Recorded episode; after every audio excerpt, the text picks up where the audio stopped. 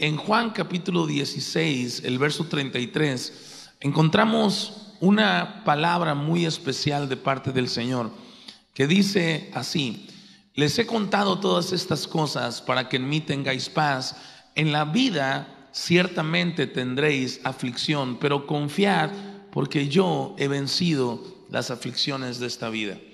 Y no sé si alguna vez te ha pasado que ves personas y las ves tan bien que dices, a la onda, pareciera que no tienen problemas en su vida, ¿verdad? Así pasa a veces.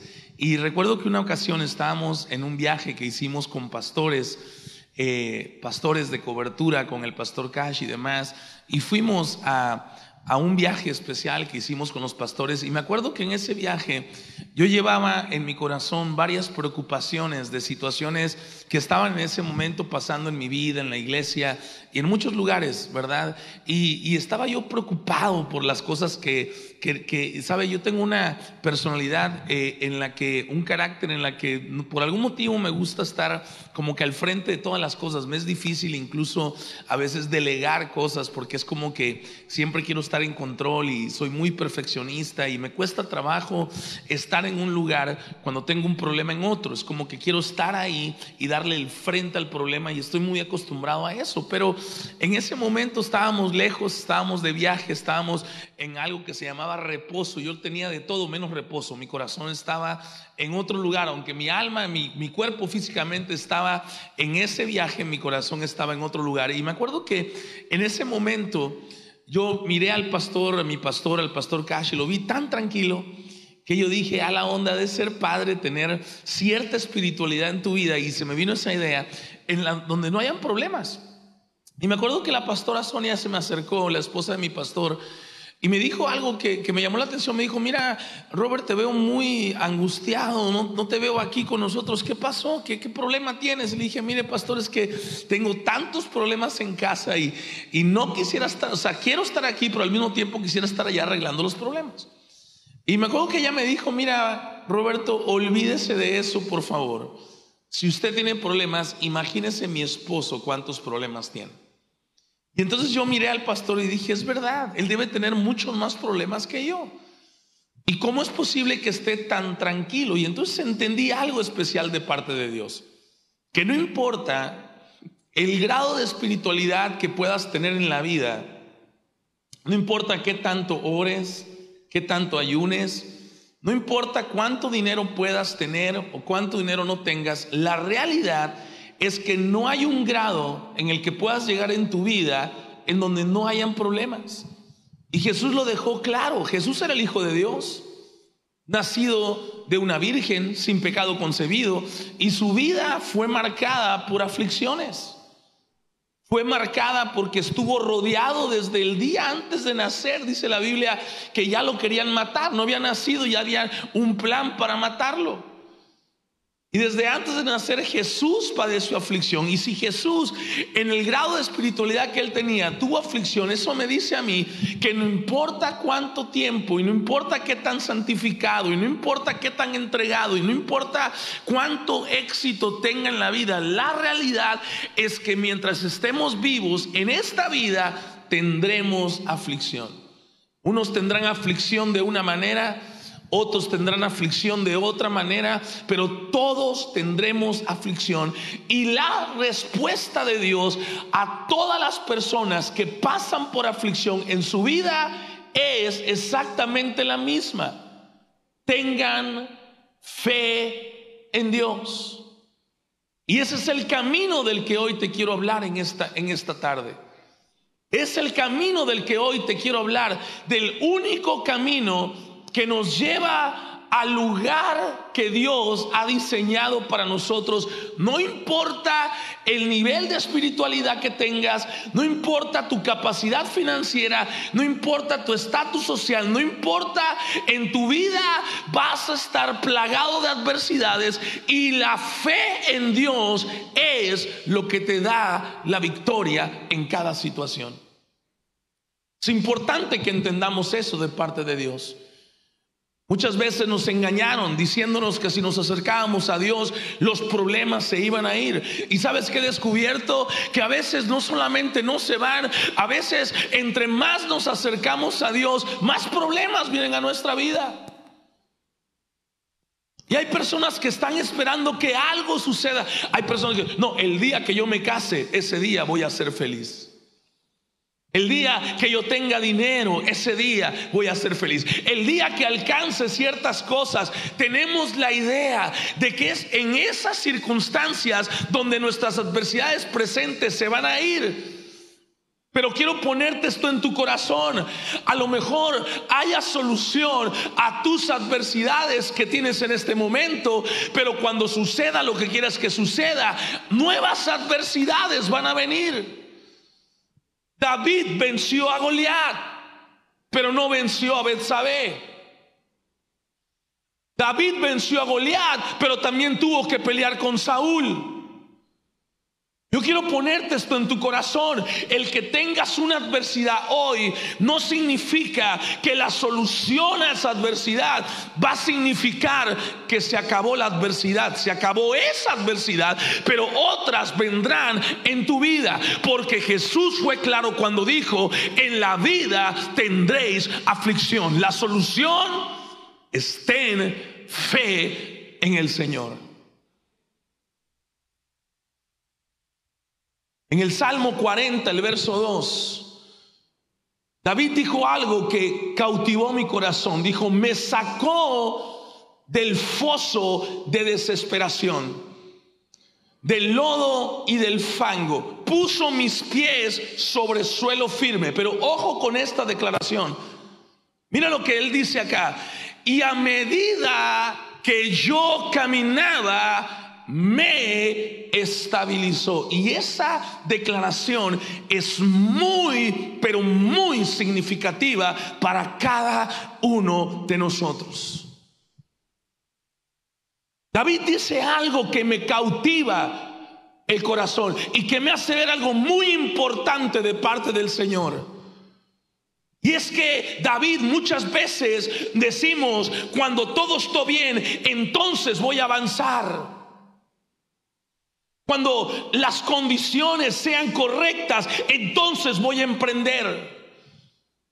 Cuando las condiciones sean adecuadas, entonces voy a servir, entonces voy a caminar, entonces voy a ser feliz. Y quiero ponerte esto en tu espíritu, porque David dice, no dice, cuando todo esté listo yo camino. David dice, mientras yo camino, el Señor me bendice. Mientras yo camino. Él me bendice. Él me levanta. Él me prospera. Y esto es lo que yo llamo el camino de la fe. Pasos de fe, acciones de fe que provocan la bendición de Dios en mi vida. Mira el que está a la par tuya, Dios quiere bendecirte en esta mañana. Pero tenemos que entender algo muy importante de parte de Dios. La bendición de Dios no vendrá, ojo por favor, a menos que yo camine en la dirección que Dios marque sobre mi vida.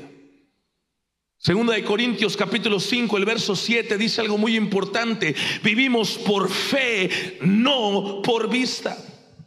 En tu vida como creyente vas a ser desafiado a tener diferentes pasos de fe a caminar el camino que está delante de ti y lo tendrás que caminar por fe. Ojo con lo que te voy a hablar. Muchos de nosotros oramos y esperamos que Dios se mueva. Y yo quiero ponerte esto en tu espíritu. Cuando tú oras a Dios, Dios te da instrucciones para que tú te muevas. Y cuando tú te mueves, Dios opera. Diga conmigo, mis acciones de fe mueven la mano de Dios. Una vez más, mis acciones de fe mueven la mano del Señor. La Biblia dice en Lucas capítulo 17, verso 11, mientras Jesús seguía camino a Jerusalén, llegó a la frontera entre Galilea y Samaria. Al entrar en la aldea, diez hombres con lepra quedaron a la distancia gritando, Jesús Maestro, ten compasión de nosotros. Y cuando yo leo esta palabra, yo me doy cuenta que hay mucha gente en la frontera. Mucha gente que está más cerca de su milagro de lo que se han dado cuenta. Y que lo que está deteniendo la bendición no es que Dios no escuche tu oración. No es que Dios no escuche tu clamor. No es que Dios no esté contigo. Dios está contigo. Yo quiero que vea esta, esta eh, imagen de Dios caminando en la frontera donde están los leprosos, donde está la necesidad, donde está la enfermedad.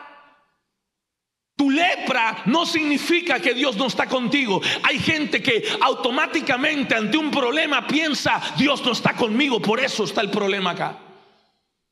Cuando alguien pasa por algo, la mujer chismosa o el hombre chismoso, porque ahorita chismean los dos, ¿va? Dicen cosas como, ¿quién sabe qué pecado oculto tenía el hermano? Le echan la culpa al pecado oculto.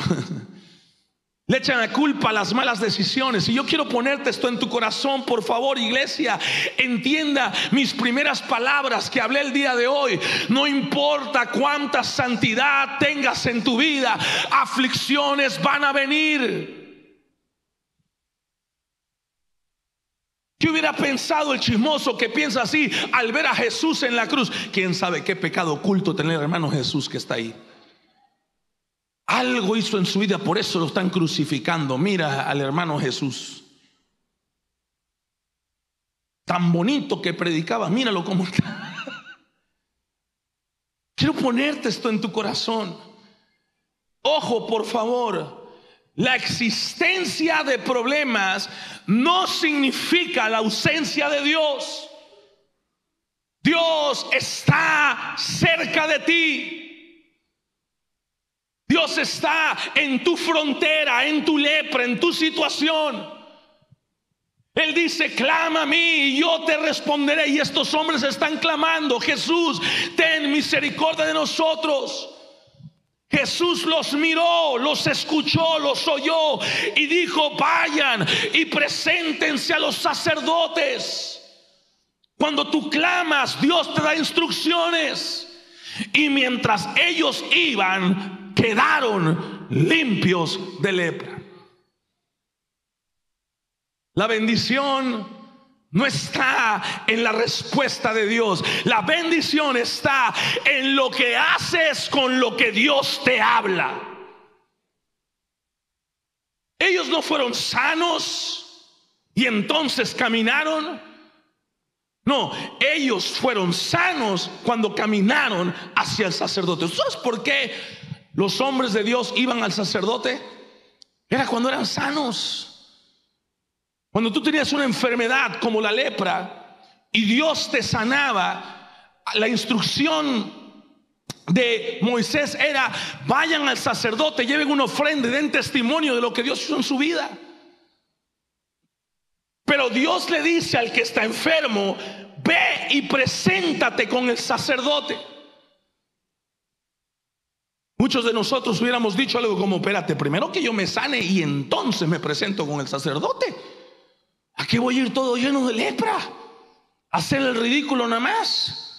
¿Cierto? Y a veces nosotros queremos exactamente eso, que algo pase y entonces damos testimonio, que algo suceda y entonces toco la puerta, que algo pase y entonces camino, pero no es lo que dice la palabra del Señor. David dijo, mientras yo camino, Dios me bendice, mientras yo camino, el Señor me levanta. Y mientras estos leprosos van caminando, ellos reciben el milagro, porque la fe te dice, camina y verás la gloria de Dios, cree y verás a Dios obrar en tu vida. Mira el que está a la par tuya, te falta el hacer, hermano. Hay gente que solo el conocimiento tiene. Hay gente que solo sabe lo que hay que hacer, pero no lo hacen. Hay gente que sabe cuál es el camino por caminar, pero no lo caminan.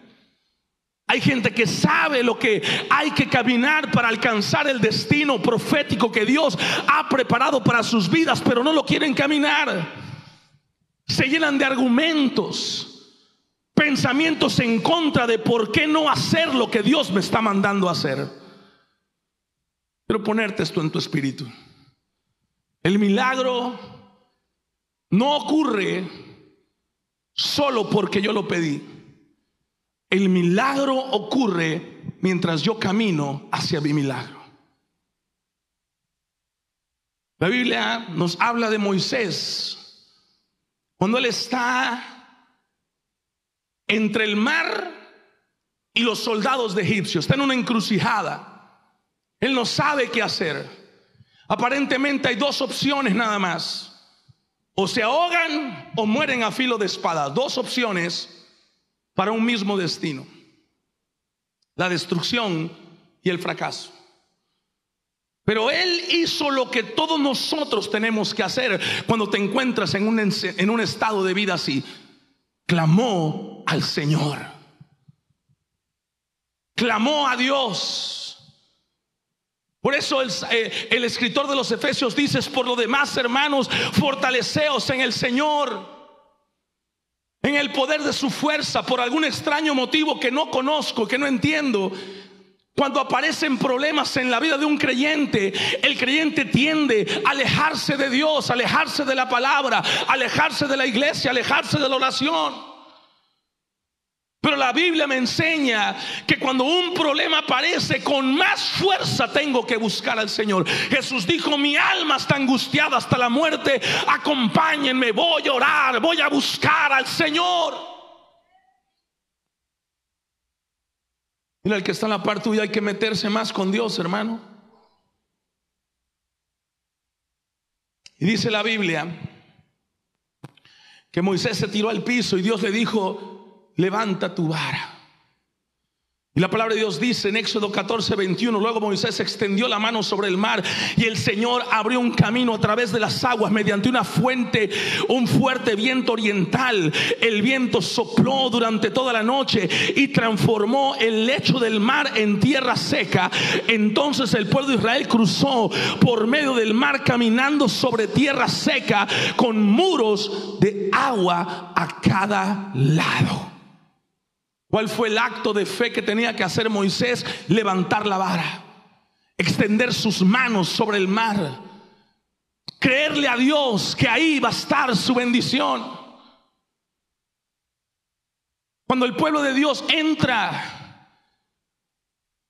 a la tierra prometida y una ciudad fortificada, dice la Biblia, con muros grandes y, cosas grandotas y, y, muy difícil para entrar. Y Dios les dice, tienen que rodear la tierra siete veces.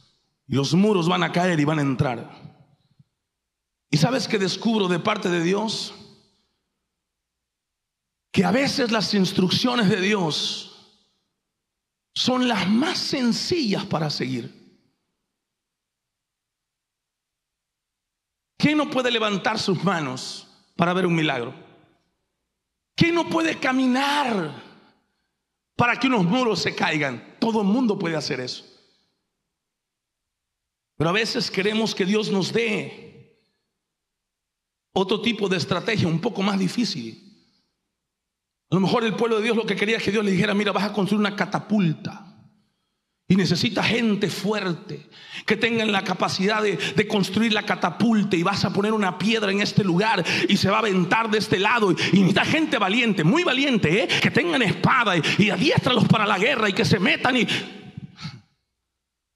Pero Dios dijo, solo tienes que rodear la tierra, cantar por siete días. Y el séptimo día vas a rodearla siete veces y vas a ver la bendición de Dios. ¿Y qué sucedió en ese momento? Los muros empezaron a caer. Y esto es lo que descubro de parte de Dios. Las cosas que Dios quiere que tú hagas para que veas su gloria son muy sencillas. Pero ojo aquí, por favor. Requieren que tengas fe.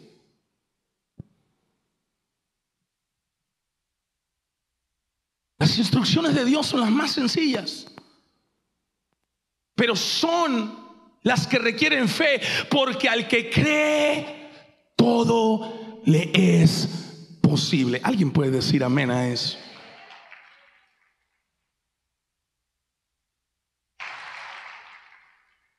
Y esto es lo que yo descubro de parte de Dios. Los resultados en la vida son el fruto de creer y esforzarse. Y esto es lo que descubro de parte del Señor. El que cree y se esfuerza, verá la gloria de Dios. Yo puedo predecir mi bendición y lo único que tengo que hacer es creer, esforzarme y vendrá el resultado de parte de Dios a mi vida. Quiero que me escuche con todo su corazón y quiero terminar con esto acá. Vaya conmigo, por favor, a Lucas capítulo 15. Quiero que se agarre de la silla porque viene algo glorioso de parte de Dios. En Lucas capítulo 15 encontramos el diseño de Dios para su voluntad para que todos veamos la gloria de Dios. El hijo pródigo se ha ido de casa a gastarse el dinero, a vivir conforme a su voluntad. Y de repente, el hijo pródigo vuelve en sí, dice la Biblia, en casa hasta los jornaleros tienen comida de sobra. Y aquí estoy yo muriéndome de hambre. Volveré a casa de mi padre y Dios me bendecirá. En el momento que el hijo pródigo regresa, ¿sabes qué dice la Biblia? El padre lo bendijo. Y quiero ponerte esto en tu corazón. El hijo pródigo no se quedó esperando a que el padre llegase por él. Todo lo contrario. El hijo pródigo vio el problema, volvió en sí y escuchó una voz de Dios que le dijo, vuelve a la casa de tu padre. Él volvió a la casa de su padre y en el momento el milagro se llevó a cabo. Yo quiero hacerte una pregunta muy sencilla. ¿Qué es lo que Dios te está pidiendo que hagas en este momento de tu vida?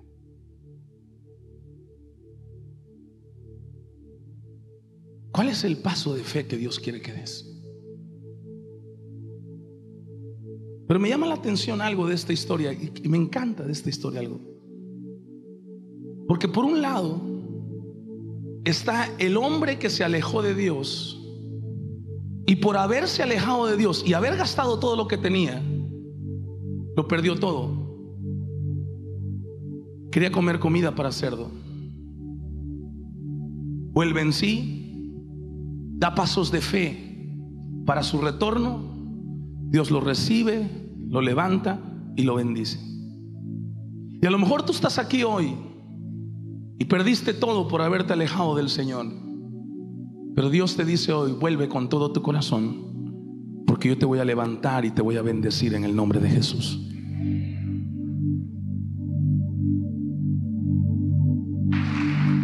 Pero por otro lado, encuentro al Padre y tal vez tú no te has alejado de Dios, pero estás esperando que algo vuelva de parte de Dios a tu vida. Estás esperando recibir un milagro de parte del Señor. ¿Y sabes qué es lo que la Biblia me dice? Que el Padre tenía todo preparado para que su hijo volviera a casa. Los pasos de fe del hijo pródigo fue levantarse donde estaba e ir a donde estaba su papá. Pero los pasos del Padre que está esperando el milagro fue preparar todo en su vida para que Dios hiciera el milagro. Y a lo mejor tú no te has alejado, pero estás esperando un hijo de parte de Dios que no ha llegado. Dios te dice, construye el cuarto de tu hijo. Prepárate para recibir su bendición. No, alguien tiene que tener fe conmigo en esta mañana.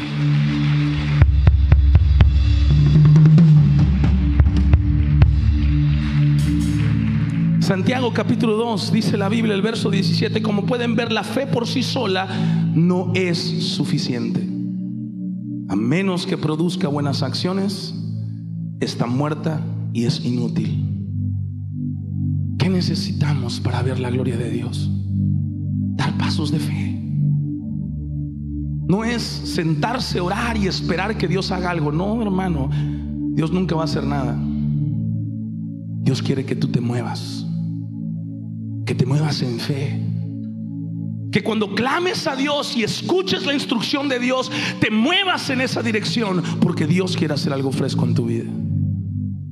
Dios quiere bendecirte, levantarte, hacer algo grande en tu vida y en tu corazón.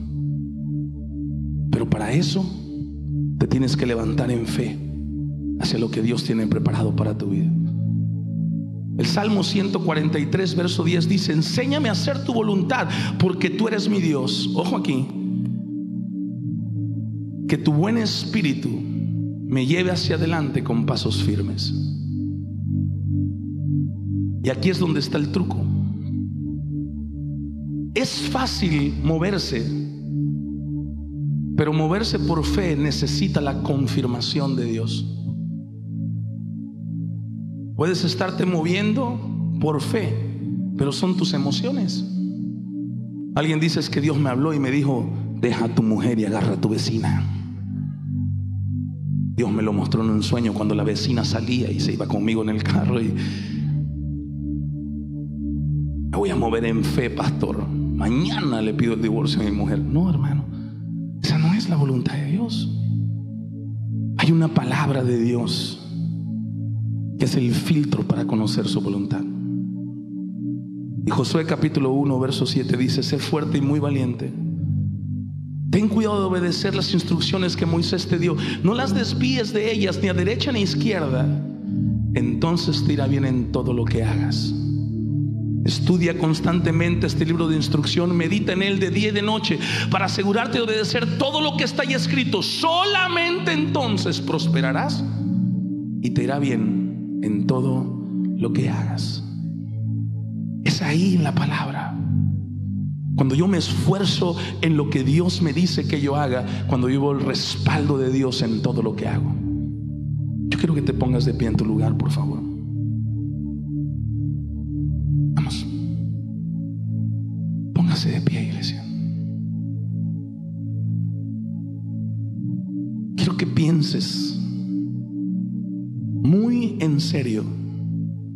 Lo que Dios quiere que tú hagas.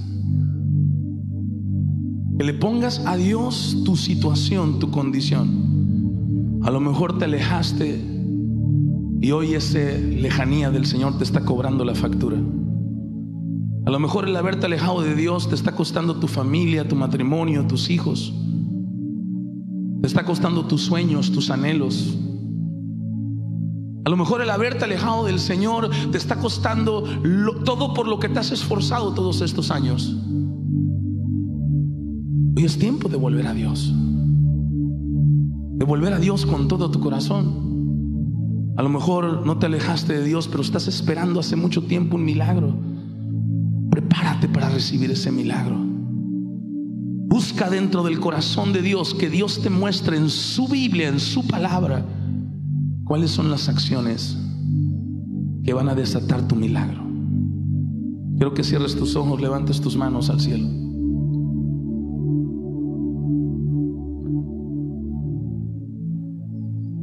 Y pongas ahí delante de Dios, Señor, te presento mi caso,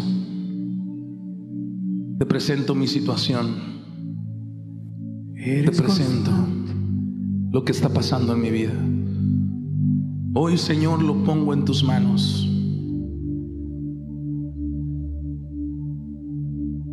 Háblame al corazón.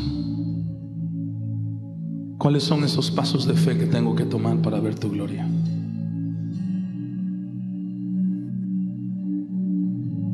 Vamos, levanta tus manos. Señor, en el nombre de Jesús, yo oro por cada persona en este lugar, Señor.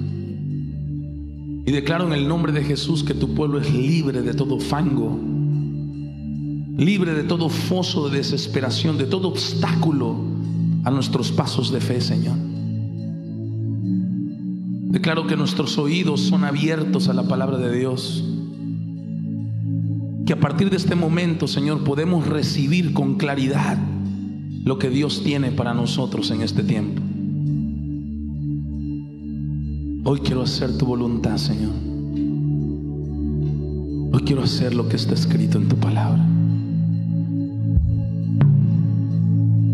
¿Sabe que veo? Dios te está sacando de la desesperación, del desánimo, de la frustración. Dios te dice, camina y verás mi gloria. Muévete en fe y verás a Dios restaurar tu familia, tu casa, tus finanzas. Muévete en fe y verás a Dios prosperar la obra de tus manos. Muévete en fe y verás a Dios hacer cosas grandes en tu vida.